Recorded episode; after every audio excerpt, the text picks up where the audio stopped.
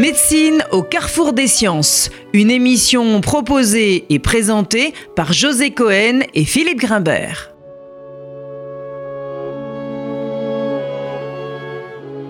Bonjour et bienvenue sur RCJ. Le thème de notre émission aujourd'hui sera consacré aux maladies rares et à la manière dont l'hôpital public s'est organisé au cours des dernières années pour prendre en charge ces pathologies. Alors on le sait, à côté des grandes entités que sont le cancer, les maladies cardiovasculaires, les pathologies du vieillissement, il existe également un nombre extrêmement important d'affections dont la fréquence est faible en termes de sujets concernés par pathologie, mais dont le nombre total, lui, est extrêmement important. Il s'agit des maladies dites rares alors elles répondent à une définition précise sur le plan épidémiologique, mais lorsqu'on les additionne les unes aux autres, elles concernent probablement plus de 3 millions de personnes en France. Toutes ces pathologies posent des questions relativement spécifiques quant à leur diagnostic, au réseau de soins qui se propose de les prendre en charge, aux traitements qui sont parfois les parents pauvres des thérapeutiques disponibles et bien entendu quant à la recherche. Ces spécificités peuvent conduire à une certaine errance des patients, du fait parfois de la difficulté des critères du diagnostic et de la complexité des parcours de soins et bien entendu à une certaine frustration quant aux moyens qui sont affectés à ces maladies et aux traitements qui sont disponibles. Pour aborder l'ensemble de ces questions, nous avons aujourd'hui le plaisir de recevoir le professeur Pierre Wolkenstein, chef du service de dermatologie au CHU Henri Mondor, doyen de la faculté de médecine de l'université Paris-Est Créteil, et qui coordonne deux centres de référence de maladies rares au sein de ce même hôpital. Pierre Wolkenstein, merci d'avoir répondu à notre invitation. Vous avez été très tôt associé à la réflexion puis à l'organisation autour des maladies rares et du développement de structures hospitalières dédiées à leur prise en charge. Alors ma première question sera de vous demander de préciser ce qu'est exactement une maladie rare et de nous dire ce qui la distingue par exemple d'une maladie orpheline. Alors une maladie rare euh, est définie euh, de manière épidémiologique, euh, une naissance sur 3000 ou une prévalence inférieure à 1 sur 4000, ce qui fait effectivement qu'on est dans des nombres qui se comptent par quelques dizaines ou quelques centaines, parfois quelques milliers. effectivement, l'addition que vous avez donnée est exacte. On peut avoir 3 millions en France, mais malheureusement les entités sont faibles. Alors l'organisation, l'organisation, mais elle est, complexe. Hein. Il faut repérer les patients, essayer de leur donner euh, un endroit où aller, et c'est comme ça qu'on a commencé. Alors donc justement, maladie rare, maladie orpheline, c'est pas la même chose hein, pour les auditeurs parce que c'est parfois une, distinguo qui est pas très clair. Alors souvent, euh, effectivement, on essaye de, de, confondre. Enfin, il y a une confusion qui se fait entre mhm. orphelin et rare. Orphelin, c'est une maladie délaissée, et rare, c'est une maladie qui est épidémiologiquement définie. Alors très souvent, les maladies rares sont orphelines, puisque par essence, peu de professionnels de la santé s'y intéressent.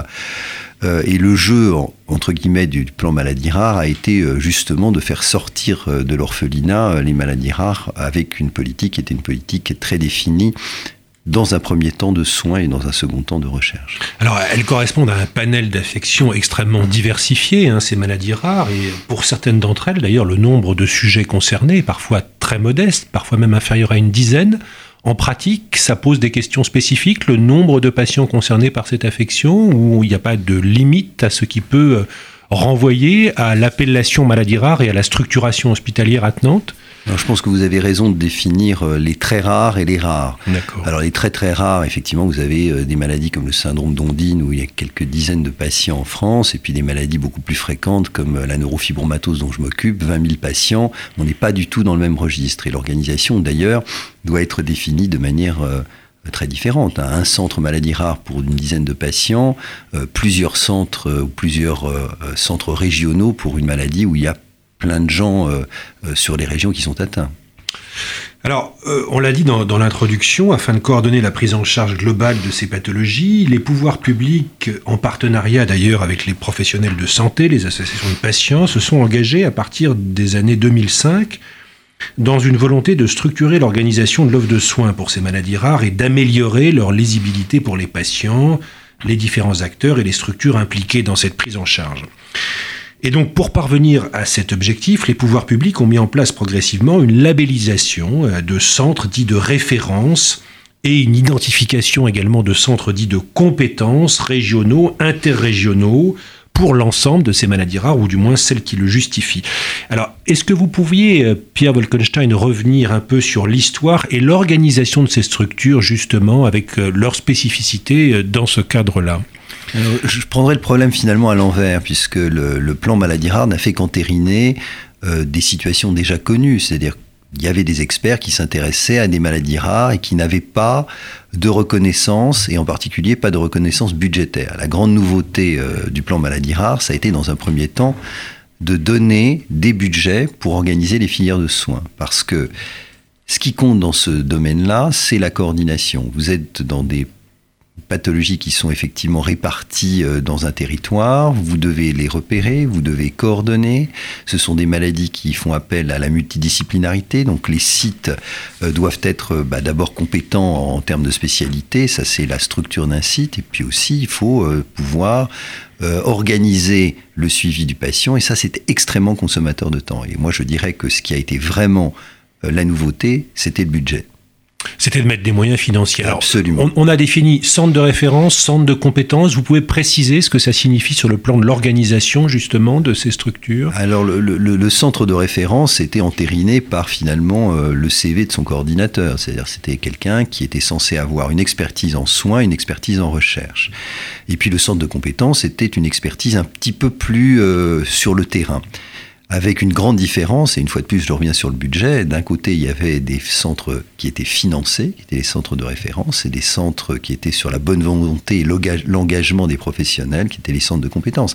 Et ça je pense que ça a été une erreur absolument monumentale euh, du plan maladie rare de ne pas financer les centres de compétences qui sont le tissu social euh, de la manière dont on s'occupe des, maladies. Alors, on a dit de, 2005, c'était une initiative française, le plan maladie rare, ou c'était déjà quelque chose qui se structurait, par exemple, au niveau européen? Alors ça a été une interaction forte entre l'Europe et, la France, mais la France a été pionnière. Le plan maladie rare a vraiment organisé euh, la prise en charge et a été ensuite un exemple pour tout ce qui a été politique européenne. Aujourd'hui, vous avez ce qu'on appelle les European Rare Disease Network, qui sont finalement une pâle copie de ce qui avait été fait en France. Et là, pour une fois, la France avait donné de l'argent alors que l'Europe n'en a pas donné du tout. Alors justement, euh, Pierre Walkenstein, vous, vous, dirigez, vous coordonnez plutôt deux centres de référence au sein de l'hôpital Henri Mondor. J'aimerais que vous nous expliquiez, sur le plan extrêmement pratique pour que les auditeurs comprennent comment ça fonctionne, quels sont exactement les circuits des patients et à partir du centre que vous coordonnez, nous expliquer réellement, euh, presque au quotidien, le mode de fonctionnement de ces, structures. Alors effectivement, moi j'ai la chance de m'occuper de deux types de maladies différentes. D'un côté, une maladie qui est une, enfin les maladies génétiques, donc ça c'est un petit peu, je dirais, le classique de la maladie rare, et de l'autre côté, euh, le syndrome de l'aïeul ou les toxidermies graves, qui sont des maladies acquises. Donc on est dans quelque chose de... Peut-être préciser ce que c'est que le syndrome de l'aïeul. Alors le syndrome de l'aïeul est une allergie médicamenteuse qui provoque euh, un équivalent de grand brûlé à la suite euh, de la prise effectivement de, médicaments assez euh, dans la banalité. Donc le, point clé pour nous finalement c'est d'être visible, c'est-à-dire d'avoir la capacité à être reconnu par les patients et par les professionnels. C'est-à-dire quand le diagnostic est fait ou la suspicion du diagnostic est fait, il faut que le tissu social de la médecine, c'est-à-dire à la fois les associations de malades et les professionnels, sachent où nous sommes. Il peut y avoir un contact qui est un contact soit directement en consultation, qu'on considère alors comme une consultation d'expertise ou par euh, télémédecine, téléexpertise, qui conduit finalement le patient à soit être pris en charge à distance sur une expertise sur dossier, soit au contraire pris en charge localement dans le cadre d'une multidisciplinarité. Donc il va être adressé au centre de référence. Absolument. Alors qui va faire, qui va avoir cette démarche initiatrice, si je puis dire, de l'adressage du patient au centre de référence, parce que le patient n'est pas toujours au courant que ces structures existent. Alors quand on regarde un petit peu le, la, effectivement la répartition de, du type d'adressage, vous avez un tiers des patients qui viennent d'eux-mêmes, c'est-à-dire qu'ils ont maintenant une approche très internet euh, de leur pathologie, c'est-à-dire qu'ils vont regarder euh, tout bêtement le nom de leur pathologie et voir qui s'en occupe. Donc ils viennent et généralement euh, très, c'est une banalité aussi que je vais vous énoncer, mais ils connaissent très bien leur maladie. C'est-à-dire ceux qui viennent d'eux-mêmes ont déjà une connaissance extrême de leur dossier et les documents. Et pourtant, je vous interromps, une difficulté euh, de ces maladies, c'est justement de poser le diagnostic. Donc, comment ces patients arrivent euh, en amont? C'est peut-être la question, c'est qu'est-ce qui se passe Comment avant, ils sont repérés? avant qu'ils arrivent chez vous? Alors, le, le, la question est intéressante. Donc, je vais vous donner un, un exemple concret. Épidémiologiquement, la neurofibromatose, c'est 20 000 patients en France. Dans le centre que je dirige et dans, les réseaux de, dans le réseau de centres de compétences, on a 4000 patients. Il en manque 16 000. Donc là, euh, moi, je me suis posé très souvent la question de savoir où étaient ces patients-là. Ces patients-là, ils sont soit pris en charge par des médecins qui ne le déclarent pas, et donc ça on peut considérer qu'ils sont bien pris en charge, et on ne va pas interférer avec une prise en charge qui, euh, somme toute, va être finalement assez correcte. Et puis il y a probablement en France, dans ce domaine-là, une errance diagnostique qui est absolument épouvantable. C'est-à-dire que les gens parfois mettent jusqu'à 10 ou 15 ans à avoir un diagnostic et ça c'est le sujet. La seule manière de diminuer ce délai entre euh, le diagnostic et, et, la réalité du diagnostic, c'est d'abord bah, de nous être visibles, de l'expliquer, donc faire sortir de l'anonymat des maladies qui sont peu fréquentes. Et puis, euh, il y a deux catégories de errance diagnostique. Il y a la suspicion de diagnostic, vous avez des patients qui vont aller dans des différentes... Euh, lieux professionnels euh, médicaux et qui vont finalement errer, c'est pas tout à fait la même chose que celui qui ignore qu'il est atteint de cette maladie qui là pour le coup euh, est perdu et qui ne peut être repéré que par euh, une action du plan maladie rare qui est le côté didactique du centre de référence qui va développer un enseignement à la fois vers les patients mais aussi vers les professionnels de santé. Donc là, une fois que le diagnostic est fait, le patient est adressé donc par sa propre, de sa propre initiative ou par le biais d'un professionnel médical, d'un professionnel de santé. Et qu'est-ce qui va se passer au moment où il est accueilli par la... Quelle est la plus-value finalement pour le patient, à la fois sur le plan clinique, personnel, diagnostique et éventuellement thérapeutique? C'est d'accéder à des thérapeutiques innovantes, c'est d'être intégré dans des programmes de recherche. Quelle est le, à ce moment-là le, le, le, la nature même de la prise en charge d'un patient dans ces centres de référence ou de compétences? Alors je pense que le premier plan, c'est de lui expliquer exactement ce qu'il a, d'avoir une connaissance qui est à niveau des connaissances, je dirais, universelles sur ces pathologies-là, savoir quel est son pronostic, c'est-à-dire lui expliquer finalement quelle est l'histoire naturelle ou au contraire l'histoire que l'on peut changer de sa maladie. Soit on considère qu'il a un phénotype, c'est-à-dire une expression de sa maladie qui est bénigne, et dans ce cas-là on peut le référer euh, sur le terrain au centre de compétences avec un suivi qui sera conjoint entre le centre de référence et le centre de compétences. Soit on considère qu'il est grave, et dans ces conditions, il peut avoir accès à la multidisciplinarité, contexte qui permet d'organiser une filière euh, très très très euh, compétente de diverses spécialistes. Et puis à côté, il y a effectivement ce que vous euh, mentionnez, c'est-à-dire la participation à la recherche, autant pour faire progresser les connaissances sur la maladie, ou aussi bien avoir accès aux thérapeutiques qui sont les thérapeutiques innovantes, l'accès au protocole car le patient aujourd'hui est un patient expert et va se prêter à la recherche s'il le souhaite. On va reparler des traitements, oui. Alors, donc justement, ça c'est, ça c'est une question absolument fondamentale, l'accès aux, aux, thérapeutiques innovantes. On le sait, en France, la, la, grande majorité du développement de ces thérapeutiques un peu nouvelles ou particulières, et d'une façon générale, est assurée par des industriels euh, qui, euh, derrière, bien sûr, assurent la commercialisation de ces thérapeutiques. Alors, on a vu en guise d'introduction que le nombre de ces patients, des patients concernés, pouvait être extrêmement réduit.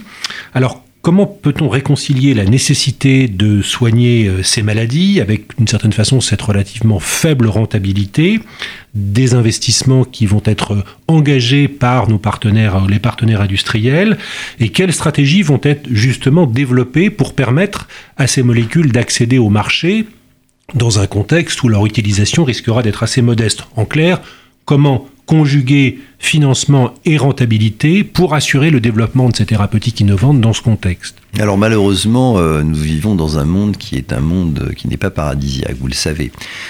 Euh, D'abord, effectivement, le nombre de malades est extrêmement faible. Il y a un statut qui est celui de, de médicament orphelin, hein, qui est un, quelque chose qui a été développé au niveau euh, américain et puis maintenant en Europe. Qui Vous donne pouvez des... expliquer ce que c'est qu'un médicament orphelin? Un médicament orphelin, c'est un médicament soit qui n'a pas trouvé euh, son, son, débouché, soit qui est utilisé effectivement dans une indication rare. Donc dans ces conditions, euh, on peut donner des avantages fiscaux, des avantages financiers à un laboratoire pour qu'il développe de manière orientée euh, sa recherche vers une maladie qui est une maladie, alors pour le coup orpheline, puisqu'elle n'a pas de thérapeutique. Euh, c'est un vrai sujet. Donc, euh, moi, j'ai des exemples très précis, notamment dans la neurofibromatose. On a un certain nombre de médicaments qui euh, sont utilisés dans des essais thérapeutiques avec un développement qui est exclusif et peu rentable pour certains laboratoires et d'autres qui vont développer cette indication. Euh, l'accès à ces médicaments aujourd'hui est très très difficile. Par exemple, en France, euh, les inhibiteurs de MEC qui sont utilisés dans la neurofibromatose ne sont pas quasiment accessibles en dehors d'essais thérapeutiques aux patients. Deux ans d'attente pour un essai thérapeutique, perte de chance, c'est une évidence. Donc on est dans une situation qui parfois conduit à la perte de chance. C'est-à-dire qu'on sait que théoriquement, le malade pourra en bénéficier et qu'aujourd'hui il ne peut pas en bénéficier.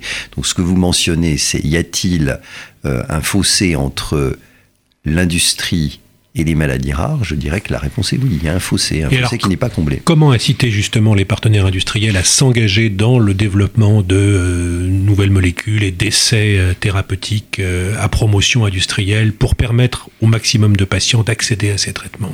Alors moi, je, pense qu'il y a deux voies essentielles. La première voie, c'est de se dégager de la promotion industrielle. C'est de se dire finalement, euh, si ce n'est pas rentable, euh, allons vers la promotion académique. C'est-à-dire qu'il y a un certain nombre d'entre nous, nous sommes capables d'organiser euh, des essais thérapeutiques. Nous sommes capables éventuellement d'avoir le don d'un médicament euh, par l'industrie. Développons ce qu'on appelle les autorisations de mise sur le marché. Précisez peut-être pour les auditeurs ce que signifie promotion académique, promotion industrielle, parce que c'est peut-être pas très clair. Alors la promotion industrielle, c'est simplement le laboratoire décide de développer une indication pour un médicament dans une maladie donnée et va en avoir les bénéfices. C'est-à-dire qu'en gros, il va développer son marché autour de cette maladie-là. On vient de dire que ce sont des maladies rares, donc le développement industriel est peu rentable, sauf s'il y a des avantages fiscaux ou économiques, notamment sur le prix. De l'autre côté, on peut envisager ce qui n'existe pas aujourd'hui, hein, des promotions académiques, c'est-à-dire moi, en tant que coordinateur du centre de référence, je décide de développer un axe de recherche avec tel médicament dans le domaine des neurofibromatoses. C'est moi qui suis promoteur, c'est-à-dire que c'est moi qui suis le propriétaire intellectuel de ces euh, développements. Bien évidemment, étant dans le service public, je n'en réclame absolument pas euh, les bénéfices peut-être pour mon centre. Donc le financement est public. Le financement et l'assureur est, public. Est public. D'accord. Mais qui, qui, produit la molécule dans ces cas-là? Parce que euh, il peut y avoir une innovation qui vient des laboratoires de recherche, mais à un moment donné, il faut pouvoir produire cette molécule thérapeutique qui doit répondre à des critères euh, pharmacologiques, pharmaceutiques euh, très stricts en termes de sécurité de production de médicaments. Comment, comment ça se passe Alors vous pouvez avoir finalement deux, deux, histoires. La première histoire, c'est de dire que vous avez un laboratoire pharmaceutique qui va développer une molécule dans une maladie rare. Donc là, le problème ne se pose pas. Il a son propre développement de recherche, il va aller au bout du, du processus. Et puis, euh, imaginons ce qui se passe notamment euh, dans les maladies dont je m'occupe, qu'un médicament soit développé pour autre chose. Par exemple, dans le mélanome. il se trouve que moi, je pense que ce médicament peut avoir une utilité dans la neurofibromatose. Donc, le laboratoire a sa rentabilité propre sur un marché qui lui est propre. Rien ne l'empêche de donner, ou en tout cas que moi, j'achète ce médicament pour développer mes propres essais. C'est un modèle économique qui fonctionne. Ce développement se fait d'un côté pour la rentabilité sur une maladie fréquente. Et puis du côté euh, des pouvoirs publics, on soutient une recherche qui est une recherche purement académique sur un faible nombre de patients, qui n'est pas très coûteuse parce que le nombre de patients qui seront traités ne sera pas important, mais qui au moins a l'avantage ben, de répondre à une demande, une demande scientifique et une demande des patients. Et pour ce qui est des molécules innovantes, donc qui émergeraient de la recherche, euh, comment vous voyez une articulation vers, euh, vers une production qui pourrait être testée dans des essais cliniques euh, académiques C'est le problème le plus complexe. Hein. C'est-à-dire qu'à un moment donné, vous êtes en conflit finalement entre le laboratoire qui aura un brevet et qui voudra le développer dans le sens où euh, la rentabilité euh, sera là, et puis de l'autre côté, le, point scientifique. On, est, on se heurte aujourd'hui. finalement, ça, c'est un mur que je ne sais pas briser encore. Alors ça nous fait une très bonne transition, puis si on revient à notre question originale que sont ces centres de référence des maladies rares, puisque euh, l'une des vocations, c'est également le développement euh, de la recherche scientifique. Donc c'est une des, vocations de, ces centres. Alors qu'en est-il de la réalité? Est-ce que les moyens financiers euh, mis à disposition de ces centres de référence sont à la hauteur des enjeux? Et comment vous utilisez cet argent? Qu'est-ce qui est fait avec cette, ce volet recherche, si je puis dire? Alors tout d'abord, le financement était un financement au départ purement hospitalier, c'est-à-dire c'est un financement, un financement DGOS, Direction Générale de l'Organisation des Soins, donc il n'était pas destiné à la recherche. Le deuxième élément, c'est que je ne pense pas qu'on puisse s'occuper de maladies rares sans faire de recherche. C'est-à-dire que ça me paraît euh, euh, aberrant de se dire qu'on va se contenter de, de, voir les patients sans organiser les soins, bien sûr, mais sans surtout essayer de changer la donne. Donc le, financement, dans un premier temps, a été le programme hospitalier de recherche clinique qui avait une orientation maladie rare inscrite hein, dans le, dans, politiquement.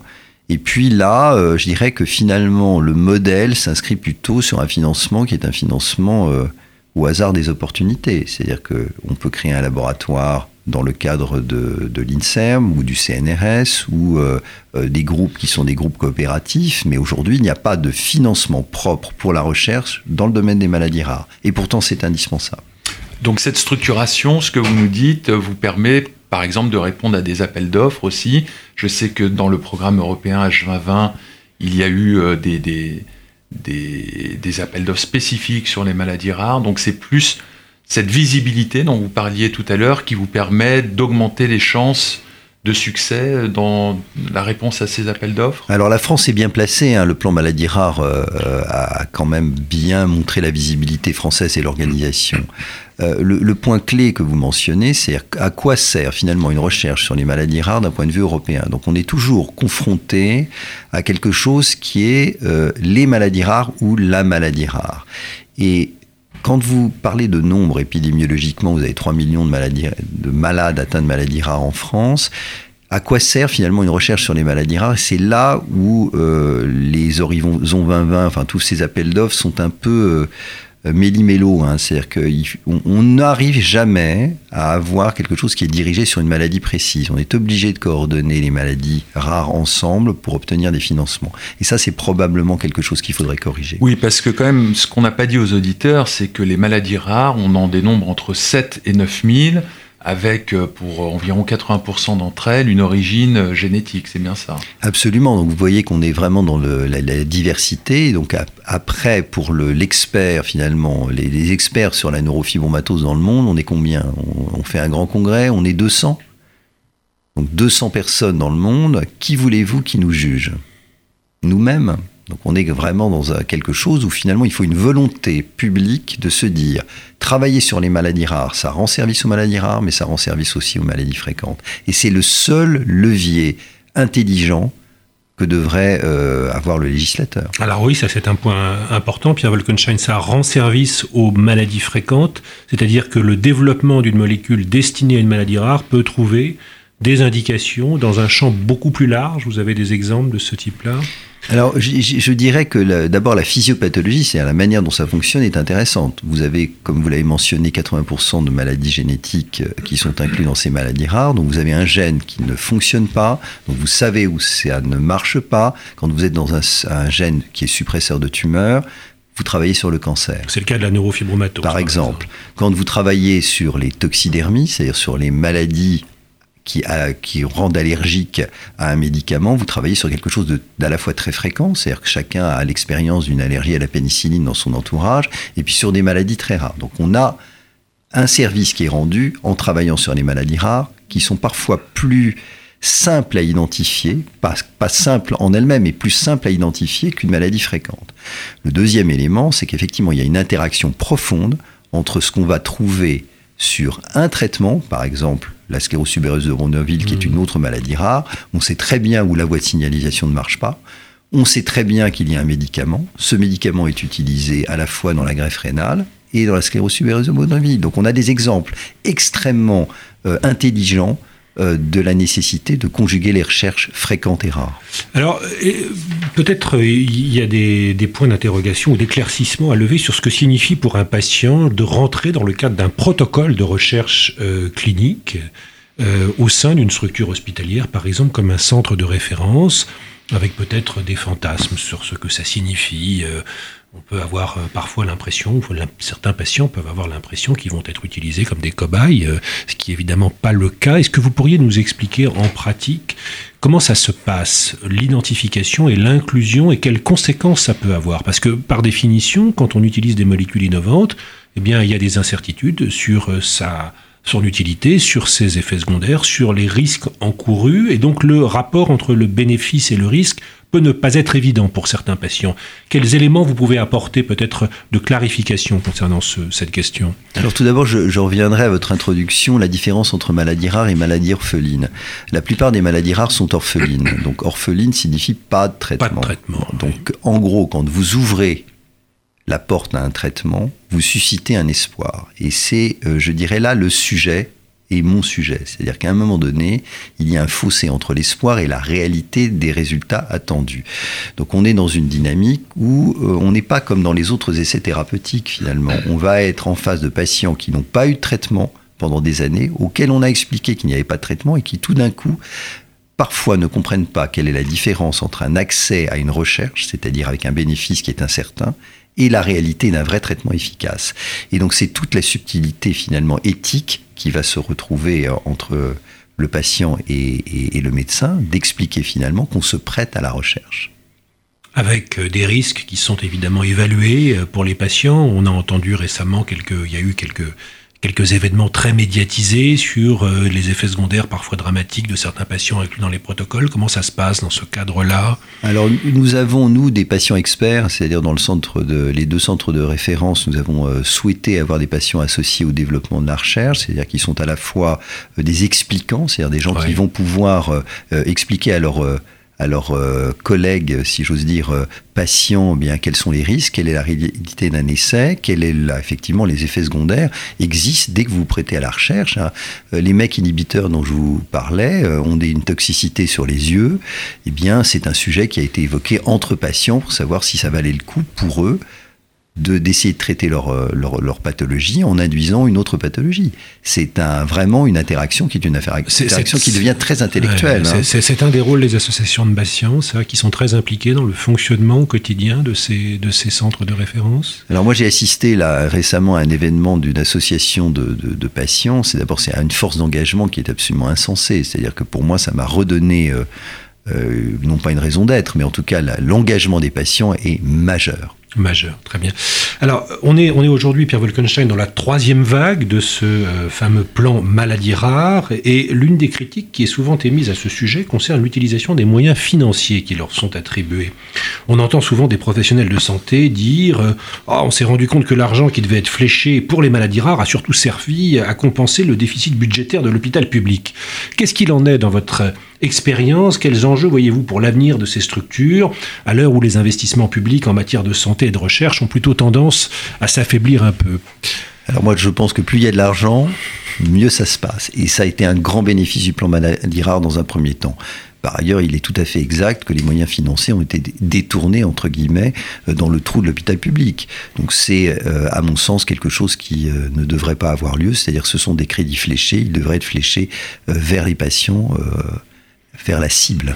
Le troisième plan, il est à la hauteur des enjeux que représentent ces maladies aujourd'hui, du moins dans les, les, financements publics qui sont proposés. Ils vous paraissent, vous allez me dire, qu'ils sont insuffisants, évidemment. Non, je ne vais pas dire ça. Je veux dire que les plans sont toujours à la hauteur de, du plan. Le problème de fond, c'est l'application pratique. C'est-à-dire aujourd'hui, on a un déficit majeur dans les hôpitaux, on a un plan, et eh bien euh, il y a une, un fossé total entre ce qui nous est vendu et ce qui se passe. Alors par exemple, vous recevez une dotation euh, pour un centre de référence. Comment vous utilisez cet argent? C'est vous qui décidez les moyens qui sont alloués à chacune des structures, la consultation, le soin, l'éducation thérapeutique, euh, la structuration des cohortes?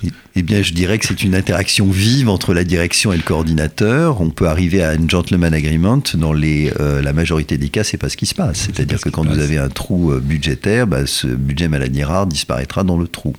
Et ça veut dire que le centre ne récupérera pas les investissements qui ont été, qui lui ont été alloués à cette occasion éventuellement. Alors on lui dira deux choses à ce centre. On lui dira mais vous avez de l'argent qu'il n'aura jamais vu et puis on lui demandera de faire un rapport autour de l'argent qu'il n'a pas dépensé. D'accord. Tout ça, ce sont les, les mystères du fonctionnement de l'hôpital public en France. Pierre Wolkenstein, merci infiniment d'avoir répondu à notre invitation et d'avoir euh, proposé cette présentation très didactique de ces centres de référence et de la prise en charge de ces maladies rares. Merci à la semaine prochaine. C'était Médecine au carrefour des sciences.